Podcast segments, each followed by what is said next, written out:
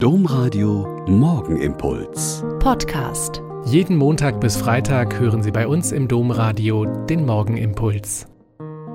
Mit Schwester Katharina. Ich bin Olper Franziskanerin und ich begrüße Sie herzlich zum gemeinsamen Beten. Gestern haben eine Gruppe Frauen bei uns im Mutterhaus einen Einkehrnachmittag gehalten. Und als Thema hatten sie sich gewünscht, Powerfrauen in der Bibel. Da war ich echt herausgefordert.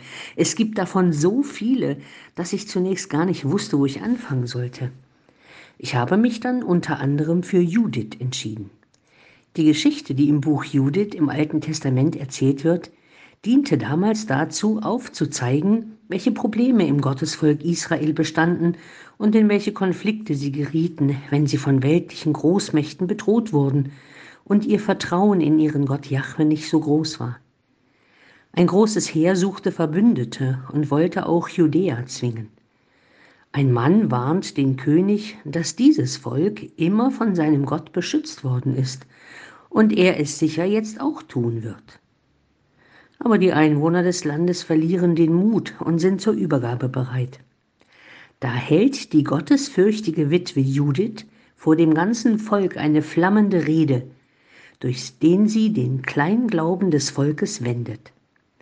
Nach einem intensiven Gebet zu Gott geht sie ins Lager der Assyrer, um in Aussicht zu stellen, dass sie ihnen den Weg nach Jerusalem zeigt.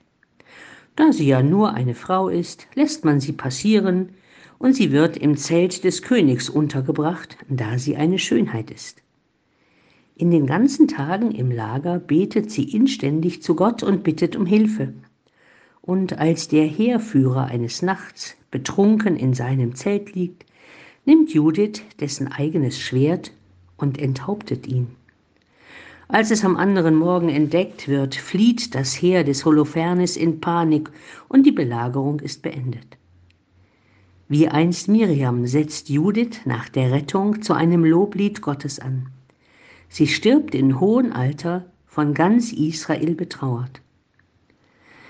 Eine Frau also voller Power, weil sie ihrem Gott unverbrüchlich glaubt und Vertrauen in ihn setzt und den Tyrannen sogar tötet und somit Krieg und Belagerung beendet. Sie war ja in den Augen der Mächtigen nur eine Frau, aber in den Augen Gottes eine Frau, die selbst das Ungewöhnlichste tut, um ihr Volk zu retten. Beeindruckend. Der Morgenimpuls mit Schwester Katharina, Franziskanerin aus Olpe, jeden Montag bis Freitag um kurz nach sechs im Domradio.